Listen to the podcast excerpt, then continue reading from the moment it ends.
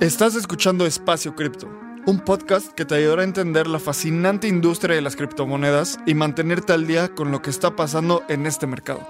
Este espacio cada día se vuelve más relevante y es fundamental continuar entendiéndolo. Aquí buscamos explicarte qué es Bitcoin, Ethereum y el increíble mundo de las criptomonedas de una forma clara y entretenida. Yo soy Lalo. Y yo soy Abraham. Ojalá disfrutes este episodio. Vamos. Venga.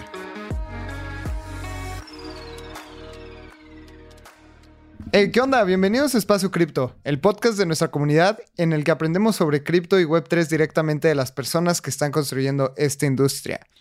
Y este es el primer episodio de 2023 y la verdad es que estamos bien contentos y emocionados de estar por acá porque nos dimos un descanso muy bien merecido y tenemos toda la energía ahora. Abraham, ¿cómo estás? Lalo, muy bien, estoy muy feliz después de este descanso de épocas decembrinas. Regreso con mucha energía. Creo que lo que decir navegando en el navegando de que grabamos justo este lunes fue el Abraham triste que está un poco decepcionado de la industria y ya se fue. Y ahora está el Abraham que solo quiere construir más cosas y quiere crecer esta comunidad. Así que recuerda que siempre te puedes unir a nuestro grupo de Telegram, a nuestra comunidad en Telegram. Si buscas Espacio Cripto, en Telegram y en Twitter, arroba espacio cripto, y puedes encontrar los links para unirte. Y ahí estamos todo el tiempo hablando sobre esta industria, las nuevas, las nuevas tendencias, las noticias, las predicciones. Y en este episodio estoy muy feliz porque tenemos una dinámica muy interesante preparada para este episodio. Eh, durante hoy vamos a hablar sobre tendencias y predicciones Web3 para 2023. Creo que va a ser un episodio muy escuchado porque traemos cosas súper cool. Traemos un análisis ahí profundón y lo hicimos de una forma bien interesante. Lalo escribió las tendencias para 2023 que él ve y lo vamos a mandar en nuestro newsletter, así que también recuerda suscribirte a nuestro newsletter y vamos a hablar estas tendencias en este episodio y yo escribí predicciones. Y esas predicciones también las vamos a mandar en nuestro newsletter. Y Lalo no ha visto mis predicciones, yo no he visto las tendencias que Lalo hizo, así que vamos a ir hablando y construyendo en conjunto estas, estas narrativas. Antes de empezar a hablar de las tendencias, quisiera mandarle un saludo muy especial a una persona que es, que es miembro de nuestra comunidad desde hace tiempo. Creo que todavía no está en Telegram. Ojalá, ojalá esto la, la motiva a estar en Telegram. Y a la persona que queremos mandar este saludo es a Vero. Vero es la mamá de, mi querida amiga Mariana y justo fui a cenar con ella hace la, semana pasada y me contó que Vero es su mamá. Eh, es una, una señora que vive en el sur de la Ciudad de México y no sabía nada de Web3 y poco a poco empezó a escuchar Espacio Cripto y ahora no se pierde un episodio. Y creo que, ¿por qué mando este saludo? Porque me dio mucho, como, me dio, me dio mucha felicidad que haya este tipo de personas en nuestra comunidad, porque ese es el tipo de personas y cualquier persona que está escuchando es, queremos empujar esta misión, queremos que cuestiones, queremos que entiendas sobre esta tecnología, que cuestiones el dinero. Y escuchar esta historia se me hizo súper bonito porque así como contamos que nos escucha un niño de 8 años en Colombia, podemos contar que nos escuchan señoras eh, de más de 50 años en la Ciudad de México. Entonces, Espacio Cripto no está cerrado a ningún género, no está cerrado a ningún estrato social, a ninguna nacionalidad. Así que qué cool y pues empecemos con las tendencias. Me parece perfecto y creo que podemos empezar con la primera porque en 2022 vimos uno de los sucesos más importantes en el ecosistema y probablemente la actualización o el upgrade en el software más importante en la historia. Así que vimos el merge en Ethereum. La primera tendencia que yo veo muy clara es que las Layer 2 van a crecer mínimo 5x y que probablemente puedan sobrepasar muchas Layer 1s como eh, Avalanche, Algorand, Polkadot, Todas estas blockchains que no son Ethereum, muy probablemente las L2s las puedan sobrepasar. Así que, primer tendencia, los Layer 2s empiezan a tener un volumen mínimo de 5x. Abraham, ¿qué piensas? Estoy 100% de acuerdo. Y recordando que son los Layer 2 y los Layer 1s, las capas 1 o Layer 1s son estos blockchains como Ethereum, Polkadot, lo que decía Lalo, y son los blockchains que tienen un activo nativo sobre el cual está construido la seguridad, el consenso, la ejecución y varios elementos del blockchain. Algunas cosas como Optimism o Arbitrum, que son capas 2 sobre Ethereum, lo que utilizan es que en esta capa 2 se lleva a cabo la ejecución y algo de almacenamiento de datos y el consenso y seguridad es delegado a la capa 1. Entonces es como, imagínense que una capa 1 es la avenida de los insurgentes en la Ciudad de México o el periférico de tu ciudad y una capa 2 son callecitas que están conectadas y que eventualmente llevan hacia el centro de la ciudad, que es donde se, forman las leyes y se da seguridad, ¿no? Entonces, yo la predicción que tengo ahí, no la habías visto, tú dijiste que iba a crecer cinco veces más, ¿correcto? Mínimo, sí. Y lo que yo puse es, si eres un power user de Web3, o sea, si eres una persona que está invirtiendo mucho tiempo en Web3, tienes tu cartera en Metamask, tienes tus activos, tienes todo eso, al final del año vas a hacer cinco veces más interacciones en capas 2 que en capas 1. Entonces, mi predicción es un poco menos audaz que la tuya porque hoy las capas 2 procesan el doble de transacciones que las capas 1, más o menos. O tienen toda esa capacidad de, procesamiento. De, yo lo que digo es que al final del año, la gente por cada, por cada transacción que mande en capa 1 va a haber mandado 5 en capas 2. O ya sea en Arbitrum, ya sea en Optimism, ya sea en eh, CK5 o cualquiera de estas capas 2 más que en Ethereum. ¿Cómo ves? La veo probable. También por el tema de, del gas fee, pero también por el tema de la opción que está ocurriendo en capas 2. Y a ver, para los puristas que, que me van a criticar de que Polygon es una sidechain, voy a poner a Polygon dentro de esta discusión. Como hemos hablado varias veces, sabemos que Polygon está teniendo una integración con Nike, con Disney, con ESPN, con em, un montón de industrias y big players de mundo web 2. Así que probablemente vayas a comprar un coleccionable digital, un NFT, lo que sea, en Polygon y empieces a buscar interactuar más en Polygon, así como Arbitrum lo está haciendo muy bien con los Smalls y todos estos NFTs nuevos. Creo que es natural que los NFTs se migren a las capas 2, porque van a haber NFTs muy baratos. Ahora que fue el mundial, compré unos NFTs como de 50 centavos de dólar para regalárselos a mis amigos y que mis amigos tuvieran su primer NFT y estaban muy emocionados mostrándolos. Y creo que esto va a ocurrir más porque una persona no va a ir a gastar mil dólares en un NFT. Creo que eso es un nicho muy específico. Pero si te dicen, gasta 10 pesos mexicanos o medio dólar en un NFT en el que puedas poner en Instagram y empezar a interactuar, lo vas a empezar a hacer. Y por eso yo creo que como dice Abraham, vamos a tener más interacción en las capas 2, pero yo creo que ahora mi, mi otra predicción es que el volumen de venta de los NFTs en capas 2 va a sobrepasar el volumen de venta en todas las Layer 1 Van a haber más ventas en Polygon que en Ethereum, van a haber más ventas en Polygon que en Avalanche, etc. ¿Qué piensas de eso? Estoy parcialmente de acuerdo. Creo que en volumen transaccionado el volumen se va a quedar en Ethereum. ¿Por qué? Porque los blue chips, estas, estos NFTs que tienen tanta relevancia, o sea, Bored Apes, CryptoPunks, Meebits, Doodles, Robotos, todas estas cosas van a seguir en Ethereum. ¿Por qué? Porque yo siempre voy a querer que mis NFTs más preciados estén en el ecosistema más seguro, que ese sigue siendo la capa 1. Y solo piénsalo. Si esta semana se vendió un CryptoPunk por un millón de dólares y tú compraste un, NFT en una capa 2 por 50 centavos, tendría que haber 2 millones de compras de ese tipo de NFTs para eh, hacer equivalente la compra de un CryptoPunk de un millón de dólares. Entonces, en, en, cuanto a volumen, creo que el volumen se va a quedar en, en Ethereum, en la capa 1, más creo que en el número de transacciones puede que sí tengas razón. Y es tan simple como ver la cantidad de NFTs que están... Es tan, es tan simple como ver la cantidad de NFTs que están saliendo en Arbitrum.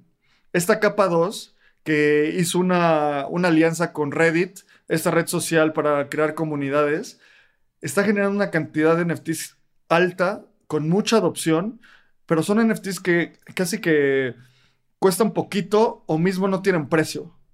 Entonces, es lo mismo, o sea, por cada 20 mil usuarios que salen en, en, Reddit, que hay millones de usuarios, no hay 20 mil holders de CryptoPunks ni de Doodles, o sea, es un nicho mucho más chiquito. Entonces, es súper interesante ver cómo van a evolucionar estos economics. Sí, nada más ahí para aclarar, los NFTs de Reddit están en Polygon. ¿Están en Polygon?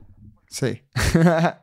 Pero sí, o sea, yo creo que esta, este tema de las capas 2 van a ser muy relevantes igual para transacciones pequeñas. Sí, estoy de acuerdo con eso. Sí. Y me gustaría pasar a la siguiente tendencia, porque creo que es algo no tan, no tan cool, entre comillas, hablando después de capas 1 y NFTs, etcétera. Creo que entramos muy duro. Pero yo creo que vamos a ver un incremento gigantesco en temas de regulación en cripto. ¿Cuántas empresas no cayeron en 2022 este escándalo de FTX?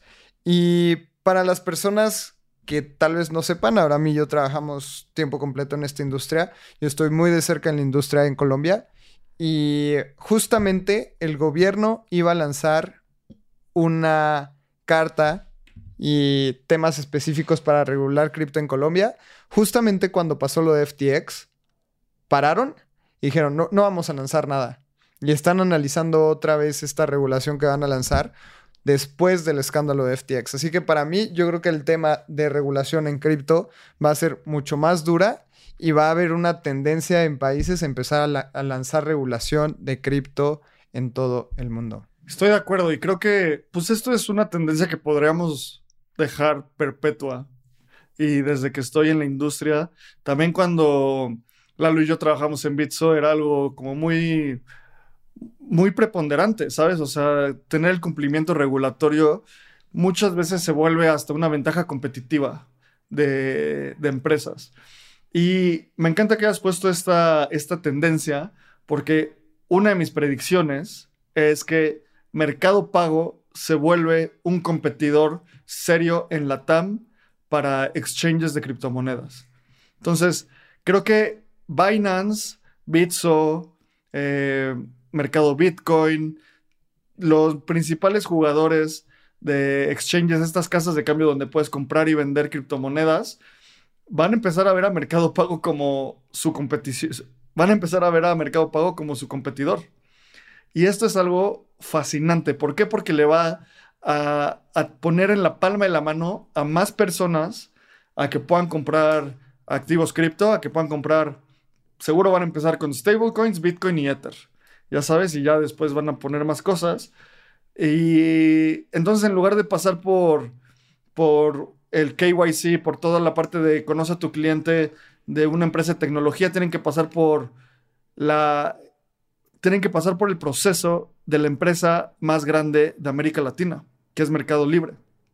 Mercado Libre es más grande que cualquier empresa en América Latina y va a estar invirtiendo en, en cripto y va a yo creo que va a, impulsar la adopción.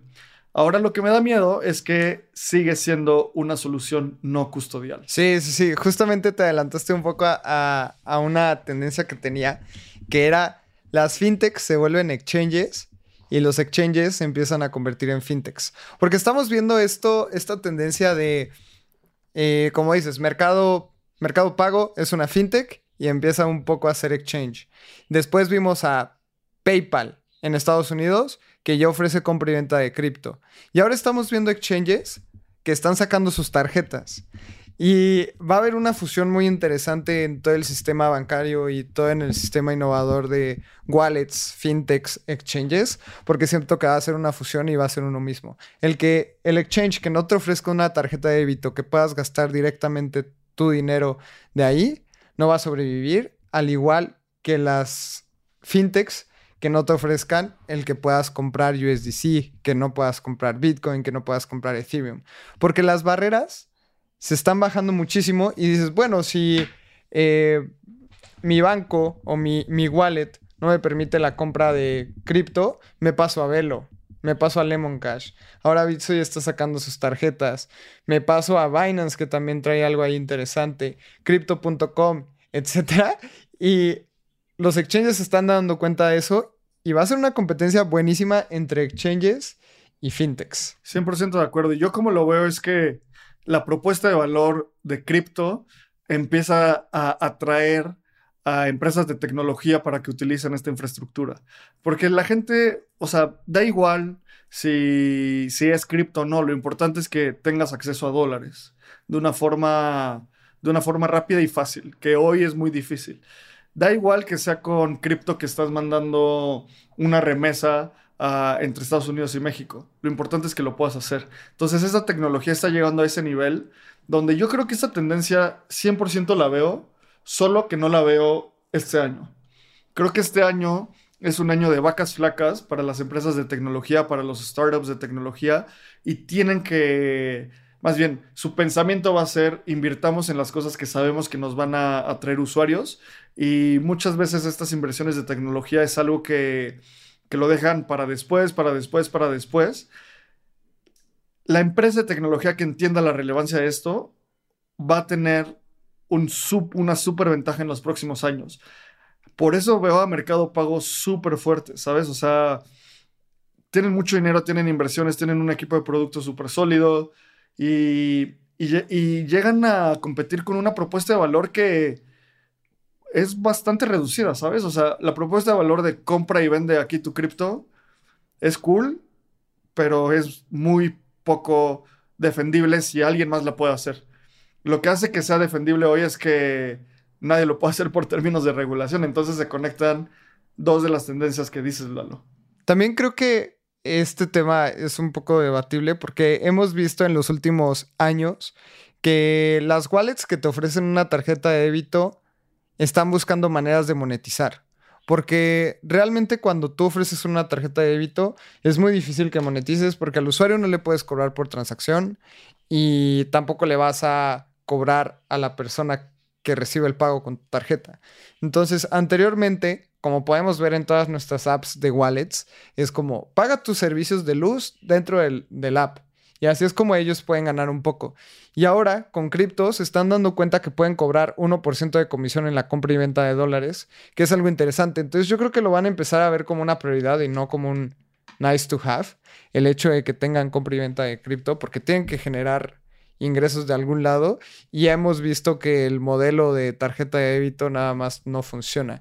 O empiezan a sacar tarjetas de crédito o empiezan a meter cripto. Yo creo que va a ser ahí algo interesante analizar. Pero creo que si, si todo sale bien, creo que podríamos analizar tendencias del sistema económico pronto y no únicamente de cripto. Así que me voy a ir a, tendencias del mundo cripto 100%. Y ahí justo, o sea, la siguiente semana vamos a tener el episodio con Javier Martínez Morado para que nos cuente las tendencias económicas globales para complementar este episodio. Así que va a estar muy emocionante porque también, o sea, la propuesta de valor de los stablecoins, específicamente para México, es muy buena cuando hay un peso devaluado, pero parece que el superpeso tiene, tiene todas las de ganar. Así que no sé, pero quedémonos en las tendencias cripto de en este episodio. Me parece. Y vamos con la siguiente, porque creo que es algo que pasa en todos los bear markets y va a haber una tendencia a declarar que Bitcoin está muerto. Mucha gente va a salir a decir, no, Bitcoin ya murió, las criptomonedas, eso ya son cosas del pasado. Y creo que lo estamos empezando a escuchar. En la cena de Navidad probablemente lo escuchamos. Si el año pasado eras el, oye, mi niño, enséñame a invertir en cripto, ahora eras el, oye, mi niño, eso de las criptomonedas ya valieron. Entonces, ¿cómo es esta tendencia? La declaración de que Bitcoin ha muerto. Supongo que te lo preguntó tu abuela o tu abuelo porque te están hablando como mi niño. Entonces, yo la predicción que puse es, va un poco de la mano, y es que puse que Bitcoin sigue siendo el rey. La proporción o este ese ratio entre Bitcoin Ether, o sea, cuántos Ether puedes comprar por Bitcoin, se continúa reduciendo durante este año. Ahorita estamos por ahí de 0.7, 0.07, perdón. Y al final del año creo que va a ser un poquito más arriba de 0.1. Eh, eso quiere decir que con 10 Ether comprarías un Bitcoin. Y, pero esto sigue, a pesar de esto, Bitcoin sigue siendo el rey. Todavía no hay flippening, que quiere decir que eh, el valor total de Ether es más grande que el de Bitcoin. Y la gente sigue diciendo que está muerto. Y ya lo van a decir que está muerto desde otro sentido creo que lo van a decir que está muerto más el usuario retail que las instituciones, porque estamos viendo a Stripe implementar esto, estamos viendo a bancos implementar esto. Creo que los bancos ya se dieron cuenta de muchos ciclos de mercado y, que es necesario que en su propuesta de valor tenga, tengan que ofrecen Bitcoin específicamente y tal vez Ether en el próximo bull market. Entonces, en este y el próximo año van a estar construyendo su infraestructura pero algunas personas van a decir que está muerto. Estoy, estoy muy de acuerdo. Y me gustaría decir la, la siguiente, porque creo que va un poco de la mano. Vamos a ver menos celebridades hablando de cripto y chileando cripto y con sus NFTs. El año pasado vemos, vimos cómo eh, la SEC le puso una multa a Kim Kardashian por 1.3 millones de dólares por promover una criptomoneda súper sketchy que era Ethereum Max. Nunca habíamos escuchado de Ethereum Max y sale Kim Kardashian a decir que Ethereum Max era la mejor criptomoneda. Después vimos la caída de FTX y personajes como Tom Brady, Stephen Curry y otros personajes de la NBA eh, estuvieron anunciando FTX como locos y ahora probablemente reciban una demanda. Yo creo que estos, estas celebridades hablando de NFTs y cripto la van a pensar dos veces antes de meterse un proyecto porque ya vieron que sí van a haber demandas, ya vieron que sí tienen que saber del tema y por eso creo que una tendencia es que van a desaparecer estos, eh, estas celebridades y estos influencers en Twitter y en redes sociales chileando NFTs, chileando proyectos, ya no van a ser endorsements tan fácil con, con exchanges y ahora sí vamos a ver eh, más multas, yo creo. ¿Tú cómo ves esto? Sí, creo que una de las principales críticas justo a la, a la multa que hubo a Kim Kardashian fue que la gente decía, FTX está a punto de explotar y Gary Gensler, el el líder, el responsable del Securities and Exchange Commission, que es como la Comisión Nacional Bancaria de Valores por Estados Unidos, estaba preocupado multando a Kim Kardashian. O sea, en lugar de perseguir a, la gente que está haciendo fraudes, se persiguen a las celebridades que sí está mal. Está mal que promuevan cosas que no tienen ni idea de qué son. Pero más bien, o sea, lo que pienso es, Sam Bankman Fried se robó más de 10 mil millones de dólares. Creo que vale más la pena poner el foco en esos scammers y 100% concuerdo con, esa tendencia. ¿Qué otra tendencia traes por ahí, Lalo? Otra tendencia que también estuve pensando muchísimo y creo que es un poco obvio, vamos a ver todavía más bancarrotas, más fraudes y más insolvencias. Y creo que es un momento en el que vamos a ver una limpia en el mercado de proyectos basura. Y creo que esto es es bueno a largo plazo, pero creo que todavía queda un poco de sufrimiento. Como hemos estado hablando, DCG se ve peligroso, eh, todo lo que toque Justin Son se ve ahí peligroso, entonces creo que vamos a seguir viendo esto. Y mira, está muy atado a una predicción que yo puse, que es que los despidos masivos serán la mejor fuente de talento para competidores y nuevos startups. Entonces, antes de entrar me estabas contando que se acaba de anunciar así hoy, estamos grabando esto el martes 10 de enero a las 2 y media de la tarde, que Coinbase despidió a mil personas. Así es. Entonces, si Espacio Cripto mañana levanta capital y busca a un product manager, a alguien de marketing, probablemente uno de los primeros lugares donde buscaríamos sería Coinbase. ¿Por qué? Porque Cuando reducen esa, esa cantidad, la, su organización, despiden a mucha gente talentosa y despiden a mucha gente muy inspirada en Web3. Muchos, después de, y muchas personas, después de, ser despedidos de Coinbase o de empresas cripto, se van a empresas de mayonesa otra vez, ¿sabes? O sea, diciendo, o sea, queriendo decir a empresas fuera de Web3. Y justo tú y yo vivimos eso, Lalo. Cuando ha habido gente que despiden cerca, cercana a nosotros, hay gente que dice, no, no me importa y pues está bien, o sea, regreso a trabajar en empresas como Unilever, Procter Gamble, lo que sea, ¿sabes? Y esa gente es como buenísimo, o sea, también hay turistas profesionales que solo durante un bull market, durante un mercado alcista estuvieron en un, en un startup de Web3 y lo que en realidad buscaban era pues trabajar y la industria medio que les valía. Pero al mismo tiempo, tú y yo hemos visto de primera mano que se despide gente que está muy inspirada para continuar en Web3. Y si esa gente está muy inspirada a continuar en Web3, va a encontrar trabajo. Y lo más probable es que encuentre trabajo en los competidores de la empresa que los despidió. Entonces las o empresas emprendan algo. O emprendan algo, exactamente. Entonces es súper importante que las empresas de Web3, yo si mañana tuviera que hacer un despido masivo de mi empresa, una de las variables que ocuparía es qué tan inspirada está esta persona en la industria. Y si es mucho, probablemente no la despido. ¿Por qué? Porque si es mucho, se va a quedar, si está muy inspirada en Web3 esta persona, se va a caer en la industria. ¿Y a dónde se va a ir? A mi competidor. Y es una fuga de talento, una fuga de información, una fuga de cerebros, una fuga de empuje completamente evitable. Muy de acuerdo. Sí, yo, yo creo que estoy muy de acuerdo y también creo que vamos a ver, tal vez no este año, pero en uno o dos años, startups de esas personas despedidas, teniendo más usuarios, más volumen y mayor valuación que las empresas que las despidieron. 100%. Y tal vez, tal vez, o sea, no sé si los founders van a ser despedidos, no sé si el equipo principal, no sé, alguien, o va a ser construido por mucha de esta gente. Y ya que estamos en eso de, de que durante el bear market se construye, no sé si tú tienes alguna tendencia de eso, pero una predicción que yo estoy poniendo, que es muy emocionante, durante este año, durante 2023, se fundarán tres unicornios en Latinoamérica alrededor de Web3.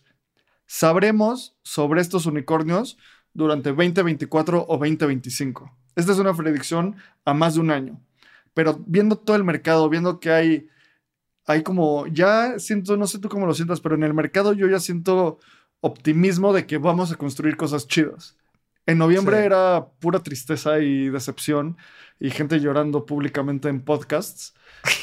Creo que ya se fue esto y ahorita estamos en esa etapa de, no, pues sí, está chafa lo que pasó y vamos a construir algo mejor. Entonces, se fundarán tres unicornios en Latinoamérica sobre Web3. Sabremos de ellos sobre 2024 y 2025 y probablemente se vuelvan unicornios hasta 2026 o 2027. Yo creo que es obvio. Es como decir que no van a haber empresas de tecnología después del crash de las .com. Además, con el tema de la inflación y cómo están las cosas, ya un unicornio, llegaron a una evaluación de un billón de dólares. Sí.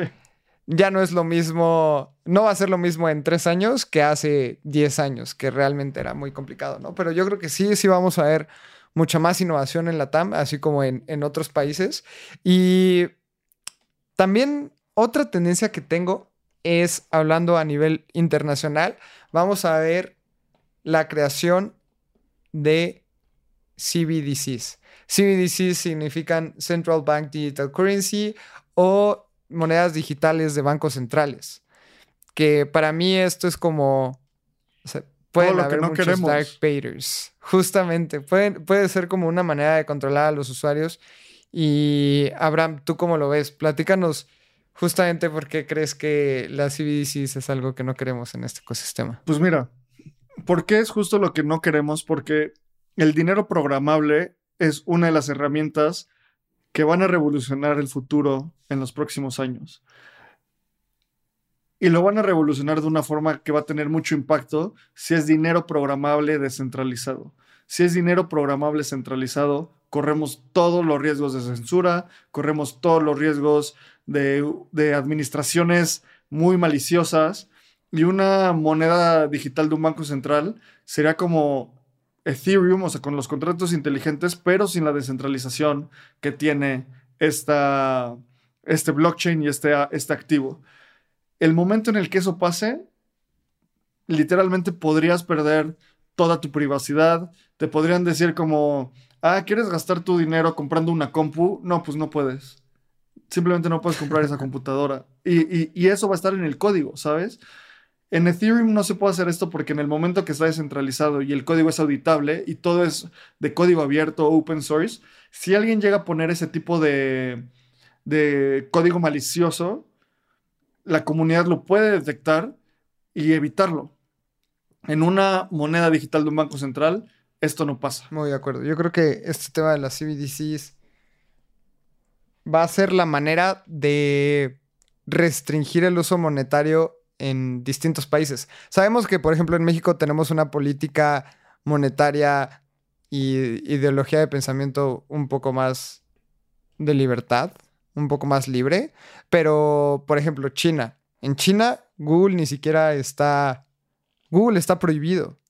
Y podemos ver este mismo tipo de cosas en donde es una política monetaria más restrictiva, en donde tal vez los, las personas en el gobierno de China puedan decir esta persona compra alcohol o no, o tal vez el dinero ya no funciona después de las 12 de la noche y como el dinero ya no funciona, pues ya no te puedes comprar machelas, ya no puedes ir por comida en la noche y es una manera de control masiva. Exactamente. Así que yo creo que eso, eso va a pasar. Ojalá no ocurra, pero creo que es inevitable.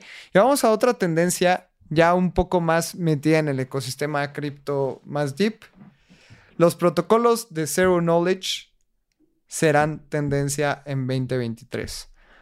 Creo que es muy importante el tema de privacidad. Zero Knowledge ayuda mucho al tema de privacidad y también es muy escalable. Abraham, ¿cómo es esto? Híjole, este es uno de los temas más interesantes y tal vez complejos en este momento en, el ecosistema cripto.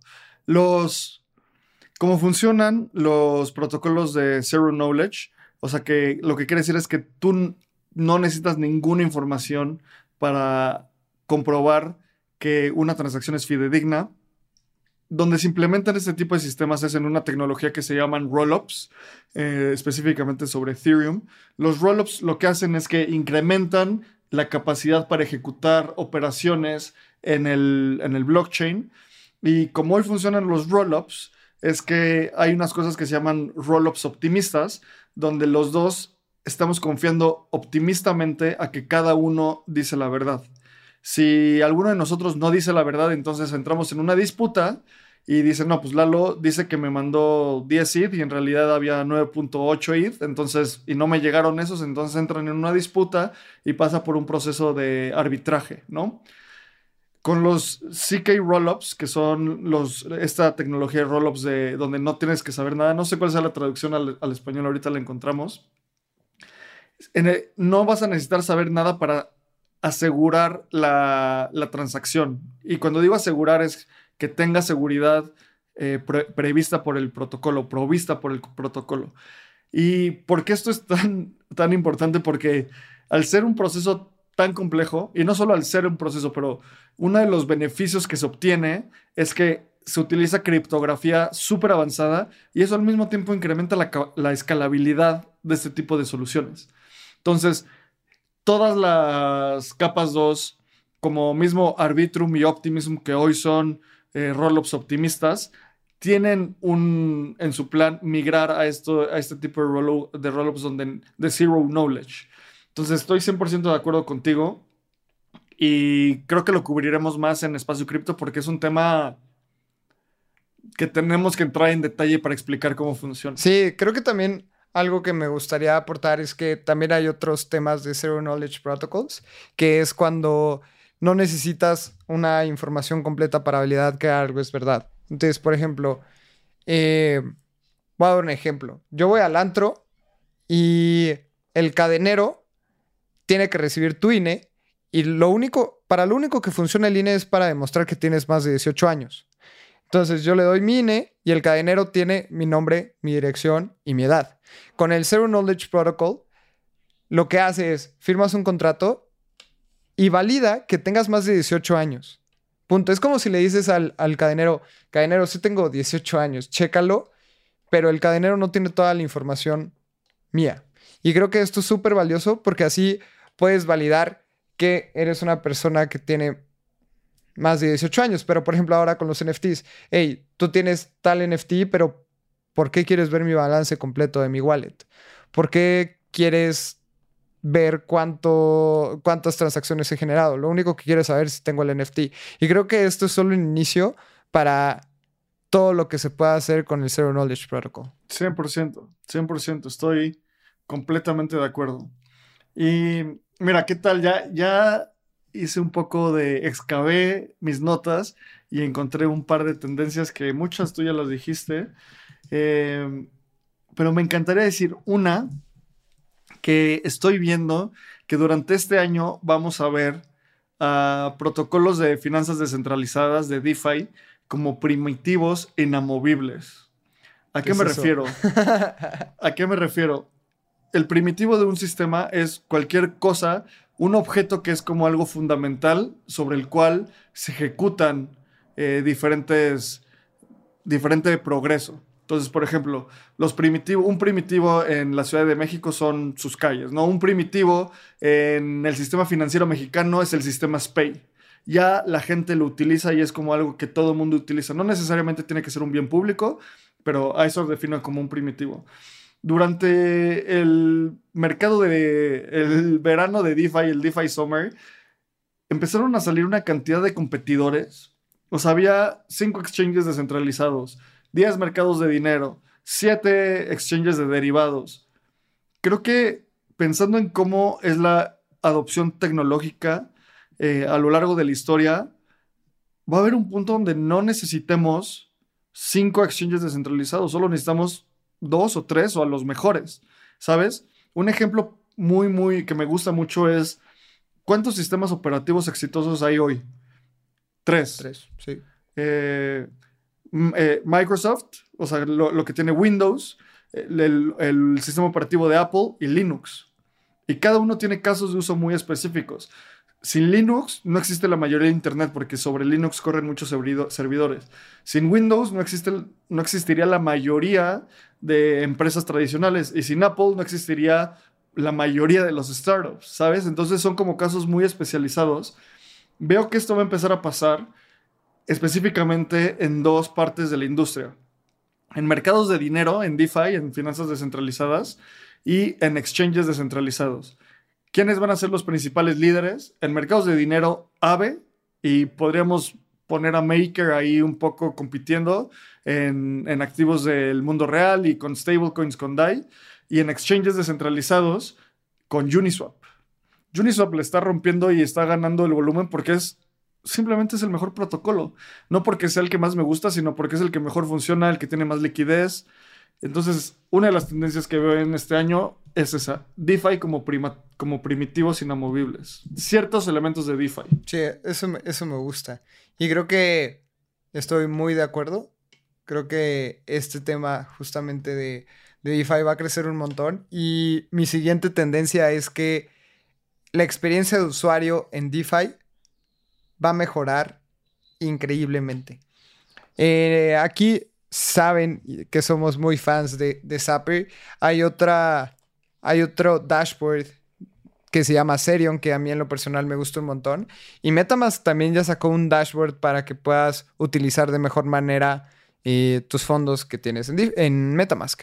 Pero creo que esto es solo el inicio de una mejor experiencia de usuario, porque sabemos que MetaMask es complicado. Sabemos que utilizar Aave es complicado, Uniswap, etc.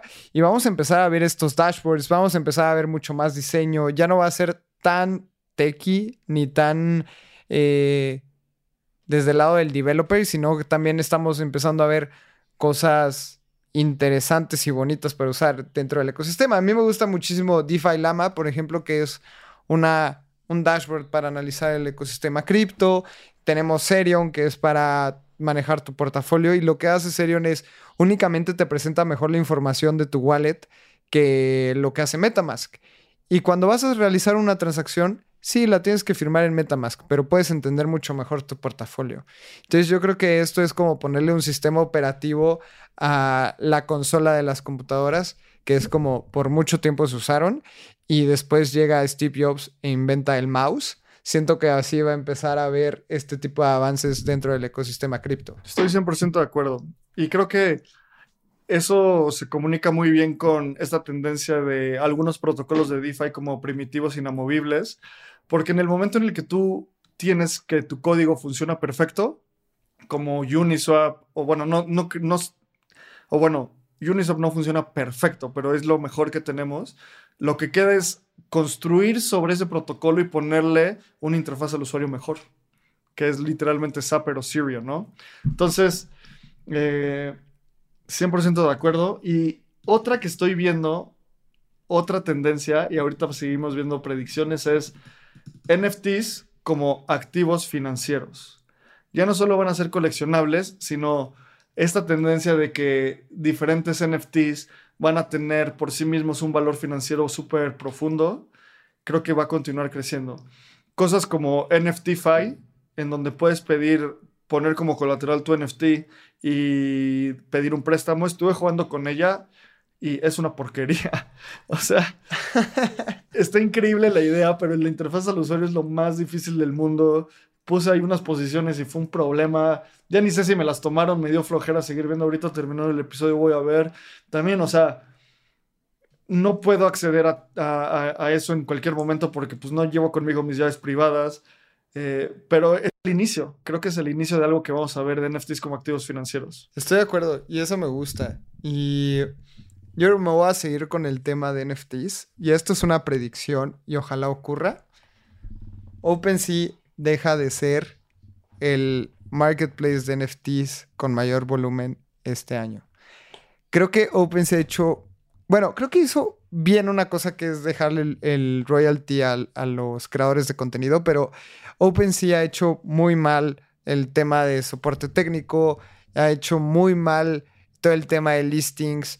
Eh, ahí hemos tenido varias interacciones con OpenSea, con el protocolo, etcétera, y no es lo que más me encanta. Así que esta es una predicción que va a ser muy difícil de cumplir porque el segundo marketplace con mayor volumen en los últimos 30 días es LuxRare y LuxRare pues también tiene mucho que desear, pero ojalá existan mayores competidores para OpenSea al menos.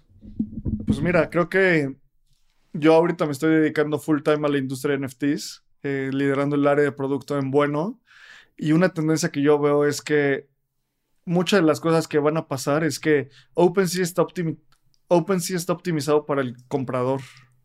Y siempre que se, optimiza para el comprador, terminas en un dumping de precios y terminas en, en un sistema en el cual si al creador no le funciona, va a buscar otros medios. Creo que va a haber una tendencia donde va a haber empresas y startups y productos que se enfocan en los creadores y si los creadores llaman a los compradores, eventualmente eso puede ser una competencia súper importante. Oh, eso me gusta. Eso, eso me gusta. Y algo que también estoy viendo acá, porque estoy ahora viendo el tema de Fizzy Revenue, para mí vamos a ver al menos cinco airdrops importantes en el ecosistema cripto este 2023. Y esto es por especulación, no tenemos ningún alfa, pero para mí se viene el airdrop de Arbitrum. Y a partir de ahí se van a venir airdrops tras airdrops tras airdrops. Las personas que no saben qué es un airdrop es básicamente recibes tokens de un proyecto por haberlo usado en el pasado previo al lanzamiento del token.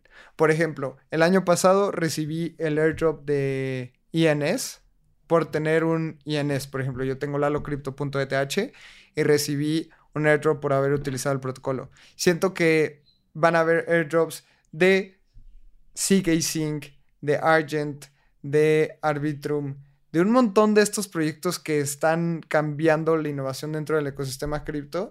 Y va a haber muchos airdrop hunters también, que son personas que están utilizando los protocolos para recibir estos airdrops. Sí, sí, 100%. Creo que la capacidad de crear valor de la nada de esta industria es súper, súper impresionante. Y muchas veces cuando se crea valor así, solo queda irse para abajo. Otras veces solo queda irse para arriba. Tipo el airdrop de Uniswap. Y ha habido muchos, muchos ejemplos. Eh, voy a empezar. ¿Tienes otras tendencias o me, voy derechito con varias predicciones que tengo? No tengo más tendencias, yo creo que ya dimos suficientes. Eh, me encantaría saber qué piensan en el grupo de la comunidad de Espacio Cripto. Pueden ir a Telegram, ahí coméntenos si ustedes tienen alguna otra tendencia, porque creo que sería muy interesante escucharlos. Si nos faltaron tendencias, vayan, coméntenoslas. Y si están de acuerdo con las tendencias también, pues platiquemos de ellas, porque creo que va a ser muy interesante este 2023. Sí, 100%. Yo todavía tengo una tendencia más, pero la voy a dejar al final porque creo que es la más importante. Entonces, te voy a dar las otras cinco predicciones que tengo. He dado cinco predicciones y, al final tengo 10. La otra predicción es, las redes sociales en Web3 son cada vez más emocionantes, pero y generan un nicho, pero no explotan aún. No veo que en 2023 Lens Protocol y todas estas, estas redes sociales en Web3 tengan una explosión exponencial. Va a seguir creando gran comunidad. Vamos a seguir siendo súper entusiastas. Lens es uno de los proyectos que más me emociona. 2023 no es su año, creo. ¿Cómo ves, Lalo? Yo estoy de acuerdo. Todavía nos falta mucha experiencia de usuario todavía nos falta el poder atraer usuarios no cripto a las redes sociales cripto, así que yo creo que tampoco es su año todavía. Va, va, va. Exacto.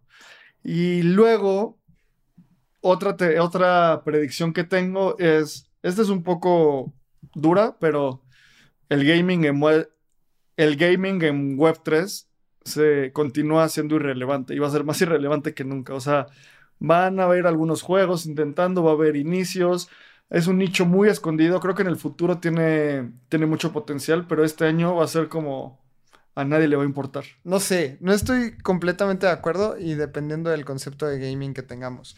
Yo creo que los NFTs dentro del gaming van a crecer muchísimo, más no el gaming nativo dentro de las blockchains. O sea, por ejemplo, si yo tengo un skin en Fortnite, el poderlo vender como NFT, creo que va a pasar y creo que es un gran uso de NFTs, más no un juego nativo de Fortnite dentro de la blockchain. O sea, ¿crees que este año Fortnite implementa NFTs? No, no, no. O sea, lo puse como un ejemplo, pero yo creo que ese, ese caso de uso específico en los NFTs para mí va a explotar en el gaming.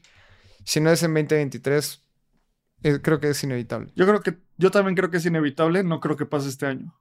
Este año creo que no va a pasar. ¿Y qué opinas de los Play to Earns? Ahora que estamos hablando de gaming y Play to Earn. Irrelevantes en 2023.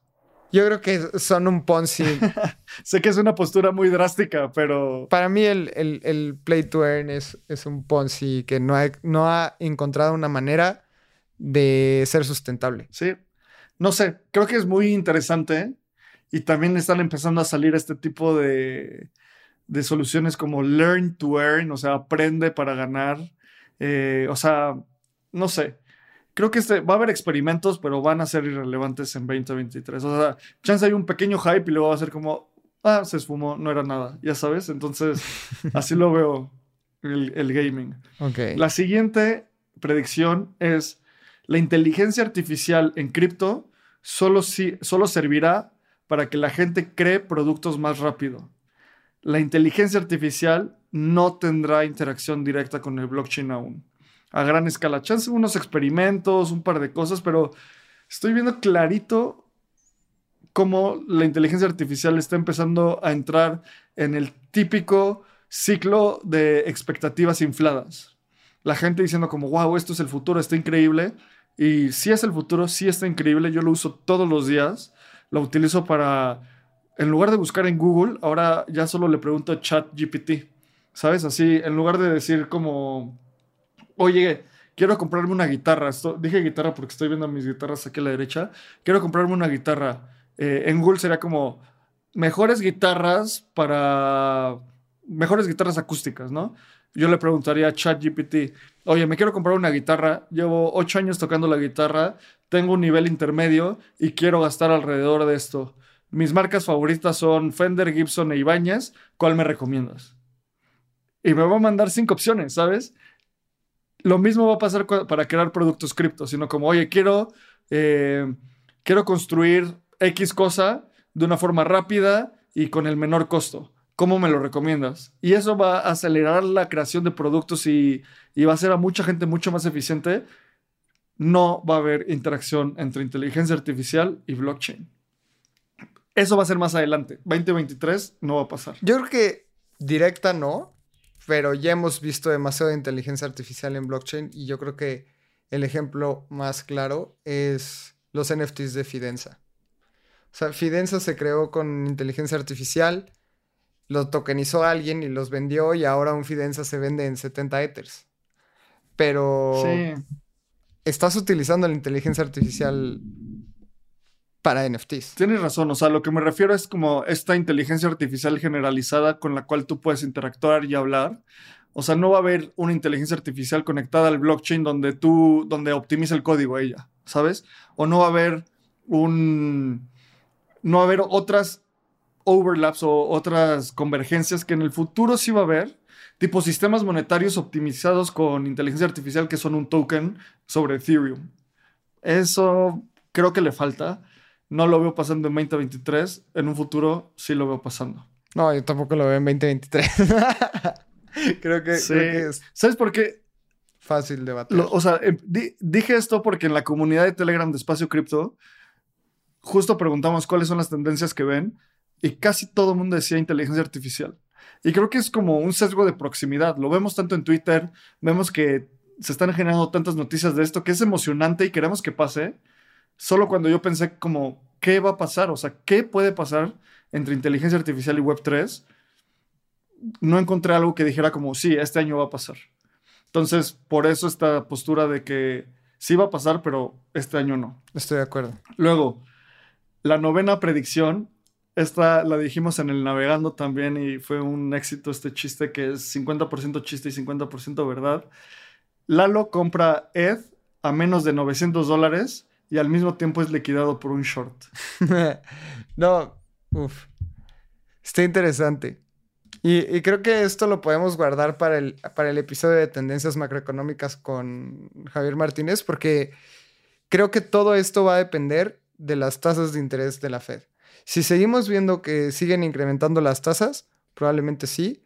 Si empezamos a ver recortes en las tasas, porque hemos visto que la inflación ya no es tan alta como hace ocho meses, yo creo que no. Pero, pues al final es una predicción.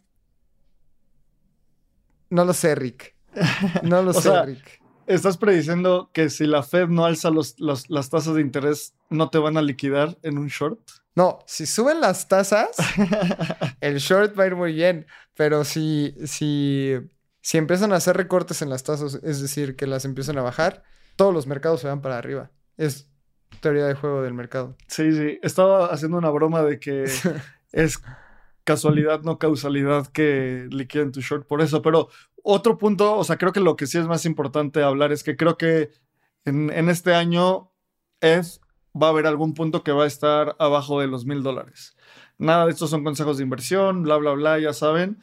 Solo creo que va a pasar. Yo no lo sé. Yo no estoy. Creo, creo que es una afirmación muy difícil. O sea, es, una, es, es un tema demasiado complicado. Personalmente no lo veo venir. Pero, veamos. Al final del año vemos. Sí. Eh, y la última es una predicción que es sobre espacio cripto. Y este año vamos a continuar creciendo y vamos a continuar evolucionando y queremos invitarte a nuestra comunidad porque queremos que la comunidad de espacio cripto inicie a posicionarse como la principal fuente de educación en Web3 para América Latina. Y esa es mi predicción y creo que soy un fiel creyente que en el momento en el que dices algo públicamente y tienes un commitment, pues estás obligado como que mínimo a, a reportar resultados un año después, ¿sabes? Y si fracasamos, pues ya ni modo, fracasaremos y algo habrá pasado. Pero si somos exitosos, toda la comunidad, en, en empujar a Espacio Cripto a este nivel, vamos a poder celebrar ese momento. Y también soy un fiel creyente que una forma de hackear el cerebro y de hackear el futuro es definir el futuro antes de que pase. Entonces, esa es mi predicción, que va muy alineada con esta tendencia, que es misionarios sobre mercenarios. Y ya vimos a muchos mercenarios terminando en la cárcel, van a continuar terminando en la cárcel, gente como Sam Bankman Fried, como Do Kwon, como los de los de Three Arrows Capital, son mercenarios, estaban aquí buscando beneficiarse. Ahora es momento de, de, que haya gente que esté impulsada por la misión y esa gente es la que está construyendo.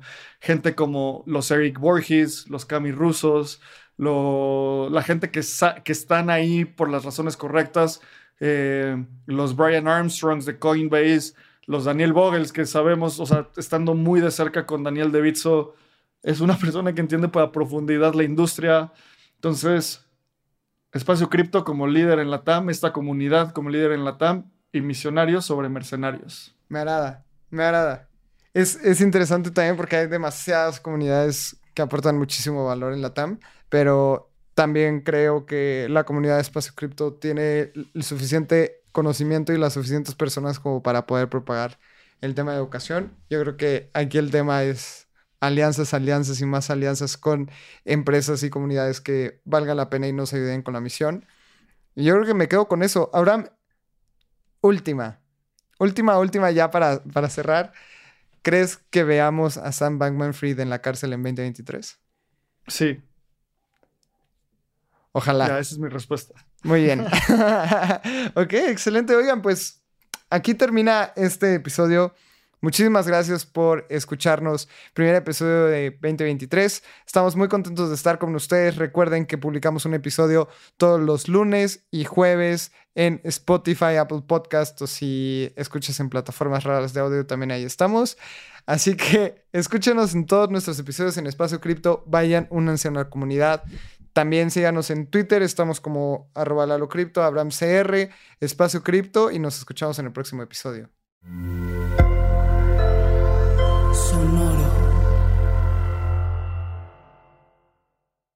Este guion de Mundo Futuro lo escribió una inteligencia artificial. Imagina un mundo donde la tecnología se convierte en una extensión natural de nuestras vidas. Donde cada experiencia se eleva a niveles inimaginables de simplicidad. Un mundo donde los límites se desdibujan y las ideas se hacen realidad con un solo toque. El mundo cambiará más en los próximos 10 años que en los últimos 100. Yo soy Jorge Alor. Yo Mario Valle. Y yo Jaime Limón. No te pierdas Mundo Futuro, el principio del fin. Disponible en cualquier plataforma de podcast. Mundo Futuro, Mundo Futuro. Hello, it is Ryan, and we could all use an extra bright spot in our day, couldn't we? Just to make up for things like sitting in traffic, doing the dishes, counting your steps, you know, all the mundane stuff. That is why I'm such a big fan of Chumba Casino. Chumba Casino has all your favorite social casino style games that you can play for free anytime, anywhere with daily bonuses. That should brighten your day a little. Actually, a lot. So sign up now at chumbacasino.com. That's chumbacasino.com. No purchase necessary. BGW. Void were prohibited by law. See terms and conditions. 18 plus.